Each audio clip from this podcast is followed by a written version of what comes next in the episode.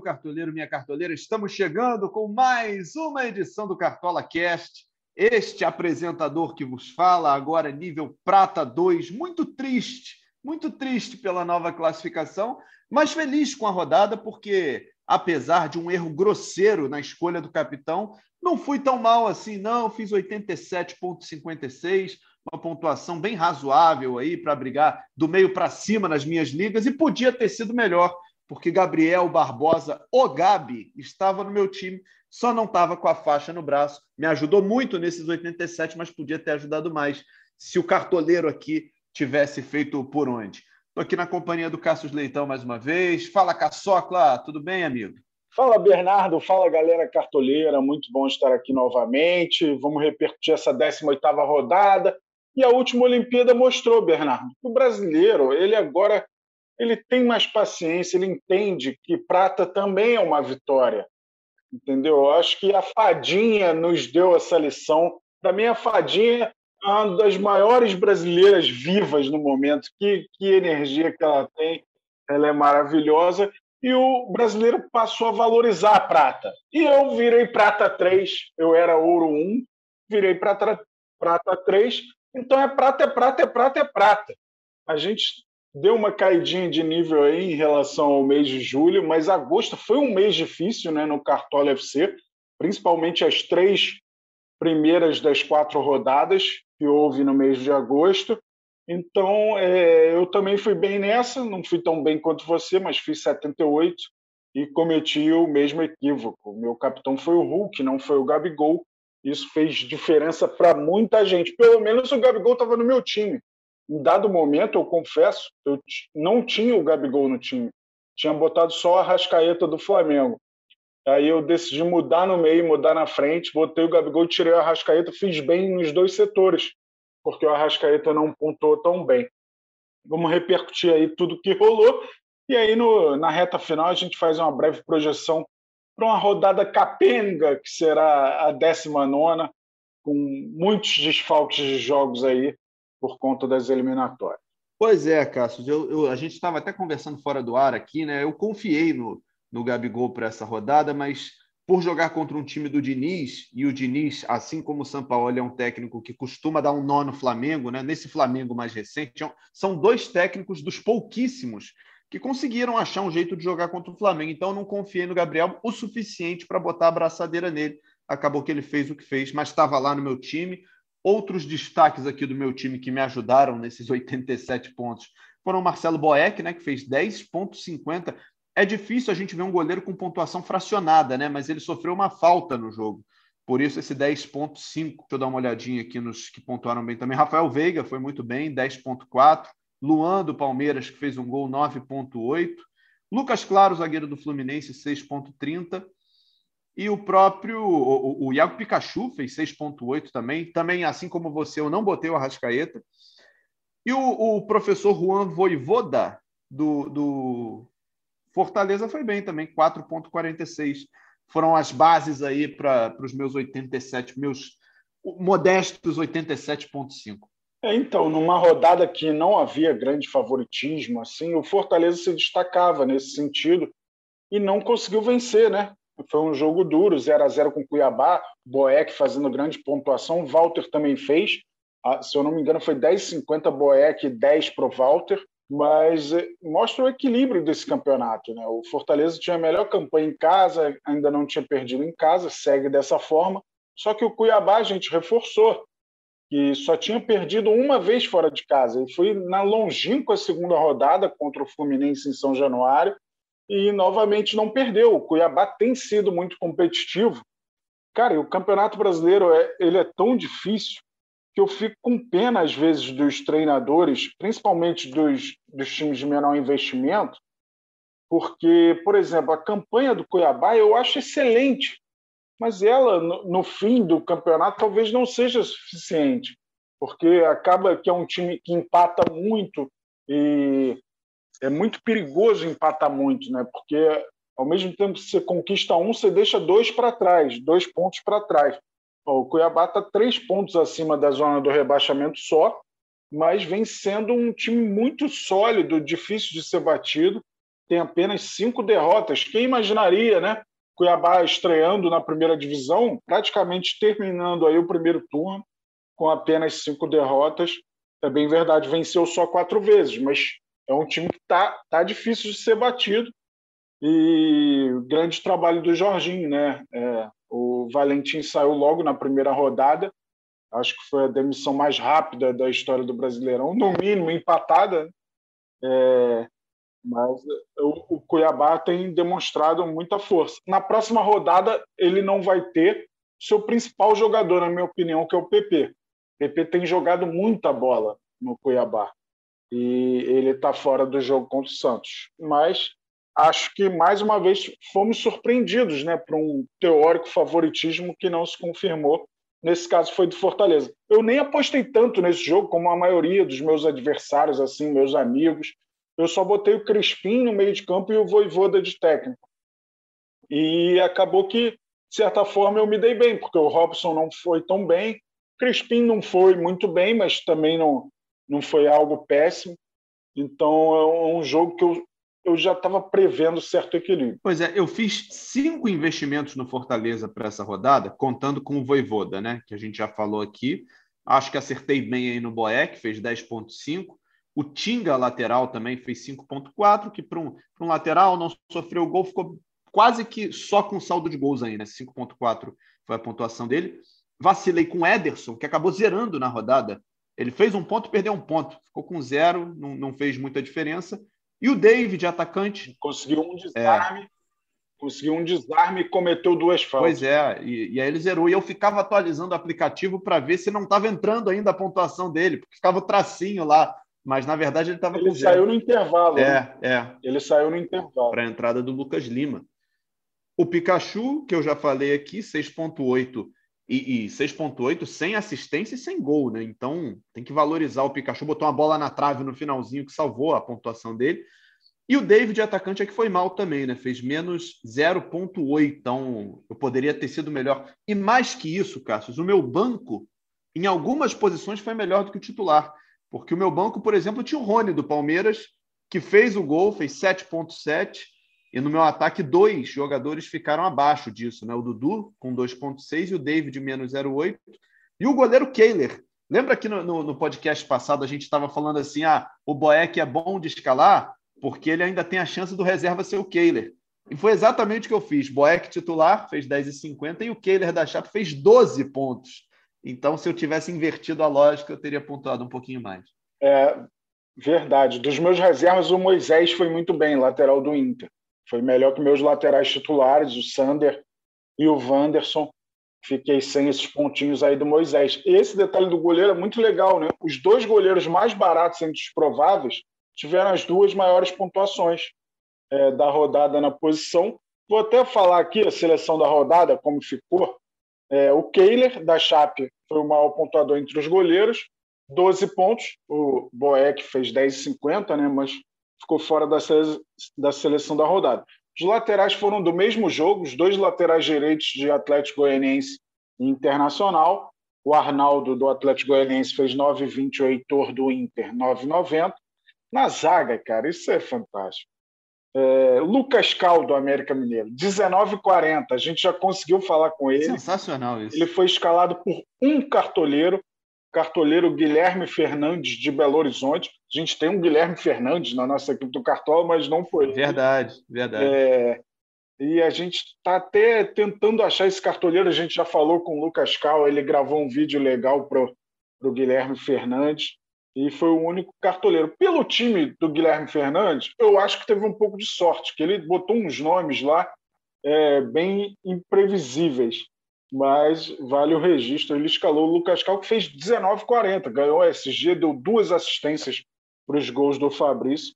E impressionante aí o Lucas Cal surpreendendo. O Luan foi o outro zagueiro. Um abraço aqui para o Lucas Cal, que atendeu a equipe do Cartola prontamente, foi muito gentil com a gente. É, o Luan do Palmeiras, que estava no meu time, foi o outro zagueiro. Fez 9,80. Eu, eu escalei ele pensando no SG. Ele fez gol, melhor ainda. Acabou que perdeu o SG, mas está valendo demais. Luan do Palmeiras. Meio de campo. Mais uma aposta que eu fiz, o Rafael Veiga entrou na seleção da rodada, fez 10 e 40, deu assistência para o gol do Luan, né? finalizou cinco vezes, então conquistou muitos pontos dessa forma. Fernando Sobral voltou a arrebentar nos desarmes, fora de casa contra o América Mineiro, fez 9,80. O Veiga, eu não lembro se eu falei a pontuação, fez 10,40. E o Iago Felipe, que jogou ontem né, na vitória do Fluminense, deu assistência para o gol do Bobadilha, 9,20 foi a pontuação dele. O Gabigol né, fez uma das maiores pontuações da temporada, com três gols, fez 26 e 40 é, na Vila Belmiro. O Fabrício, do América Mineiro, fez 17 pontos, fez os dois gols do, do América contra o Ceará. O Fabrício, para quem não lembra, no Campeonato Paulista, ele emocionou todo mundo. Ele era do Mirassol, contando aquela história da dificuldade que ele teve para virar profissional e tal, que estava realizando o sonho da família. E ele está aí na Série A decidindo um jogo. Isso é muito bacana, indo para a seleção do Cartola. Pô, isso na família dele deve ser o máximo, que a galera deve escalar em peso. E completando o ataque, o, o Bernardo, tá o Ricardo Bueno do Juventude. Ele fez 12,50. Tá certo, ele fez gol e tal, mas ele sofreu 11 faltas. 11 faltas. O São Paulo bateu no Ricardo Bueno até dizer chega. Meu saudoso pai diria que ele apanhou mais do que bife de pensão. Mas, cara, ele fez 5,50 só de falta sofrida. Foi o maior número de faltas sofridas de um jogador neste Campeonato Brasileiro. Miranda e o Léo não perdoaram. Miranda, eu não lembrava do Miranda. Miranda fez cinco faltas, só foi tomar cartão na última que foi a que deu origem ao gol do Ricardo Bueno é, no finzinho do jogo. O técnico da rodada, Renato Gaúcho, 8,54, fez muitos gols, não tomou gol. Isso é a melhor situação para o treinador. Tu vê que a gente elogiou a pontuação do Voivoda, que foi no meio do caminho, ele não tomou gol. Então fez uma boa pontuação. O Renato Gaúcho não tomou gol e o time dele fez muitos gols, isso ajuda muito na pontuação e total da seleção 154 pontos. Me alonguei demais, mas é isso. Eu gosto de, de valorizar a nossa seleção da rodada. Perfeito. E aí, Cássio, só para a gente começar a amarrar o que vem por aí, a gente vai ter uma rodada 19 cheia de jogos que não vão valer para o Cartola eu preciso que você me explique isso, porque tem jogos, por exemplo, no, domingo às 4 que não valem, no, no, domingo às 6 e 15 que não valem. O que está acontecendo com a rodada 19? Vamos lá, eu vou explicar antes disso. Vamos só falar rapidinho das decepções. Você citou o Ederson, eu acho que foi uma grande decepção na rodada. O Arrascaeta não chegou a dois pontos de decepção. Cara, o Edenilson, apostei todas as minhas fichas no Edenilson, ele fez menos dois. Foi a minha grande decepção na rodada. Ele que vinha voando, aí chega a convocação, não sei o que acontece com o jogador. Estou brincando, não tem nada a ver é, mas o Edenilson não foi bem, o Inter não foi bem. Eu tinha apostado muito no Inter. É, eu vou parar de apostar no Grêmio e no Inter, cara. Sempre que eu aposto neles, eles não vão bem, acho que a culpa é minha. Mas é, o Edenilson, para mim, foi, foi a grande decepção. O Yuri Alberto também estava no meu time, não foi bem. Então, algumas das decepções. Então, é, pela primeira vez em anos, né, a CBF resolveu é, adiar os jogos de times que têm jogadores convocados nas eliminatórias. E essa, é, é, é essa data FIFA é diferente das outras que teremos três rodadas das eliminatórias, ou seja, um tempinho ainda maior que os jogadores precisariam ficar com as seleções e desfalcar os clubes. Portanto, os jogos do Flamengo, do São Paulo, do Atlético Mineiro, do Internacional e do Palmeiras foram adiados. E aí a gente só vai ter cinco jogos válidos para o Cartola. Ó, estão fora Flamengo e Atlético Goianiense, São Paulo e América Mineiro, Atlético Mineiro e Grêmio, Internacional e Bragantino, Ceará e Palmeiras. Esses jogos foram adiados, não vão valer para o Cartola. É os que vão valer. É, dois no sábado, às 9 horas da noite. Isso é ótimo para os cartoleiros, tem mais tempo para escalar e vão ter acesso a quatro escalações antes do mercado fechar. Ó, escalações de Bahia e Fortaleza, Cuiabá e Santos. Esses dois jogos começam às 21 horas do sábado, o mercado vai fechar às 8h30. Normalmente as escalações vão sair às 8 horas da noite.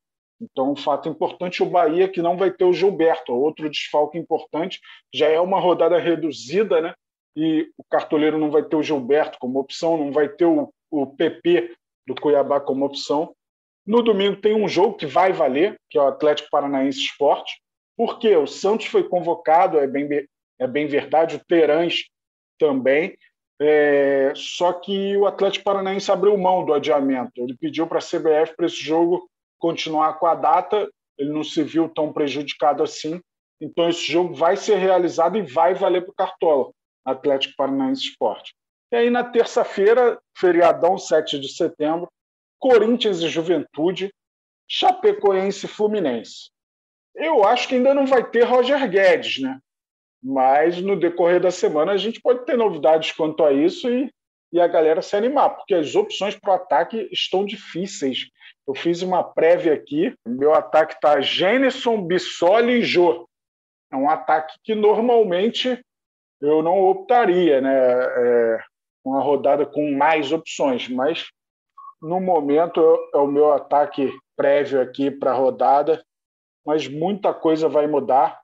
E é isso, vão valer esses cinco jogos: Bahia e Fortaleza, Cuiabá e Santos, Atlético Paranaense Esporte, Corinthians Juventude, Chapecoense e Fluminense. Aí muita gente vai perguntar: pô, o mercado fecha sábado, vai ter jogo terça valendo?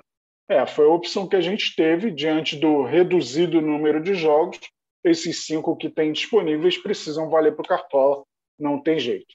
Perfeito, então. A gente reforça aqui o convite para que a galera já faça uma escalação prévia, né? mesmo ainda sem as notícias da, do meio da semana, sem saber se alguns jogadores vão poder estrear, vão poder jogar, já faz uma prévia, não deixa o time da rodada passada, porque se você deixar, fatalmente vai ter aí um monte de gente que não vai entrar em campo, que não vai valer para essa rodada. Então, já entra no aplicativo enquanto você está escutando o seu podcast aí, é, ou no carro, ou na esteira, onde você estiver escutando, não tem problema. Já vai abrindo aí o aplicativo e vai montando a sua prévia. Quando chegar no sábado, às 8, 8 da noite de sábado, você dá aquele confere, porque o mercado vai estar a 30 minutos de fechar, dá tempo de você alterar, de mexer, de olhar de novo, que aí você vai ficar tranquilo. Cássio, vamos, vamos melhorar essa classificação aí. Prata é bom, mas a gente pode, a gente pode fazer mais que isso, né? A gente pode melhorar. Vamos lá. Mas foi um, foi um mês complicado, né? Principalmente aquela primeira rodada do mês, que eu fiz 23 pontos.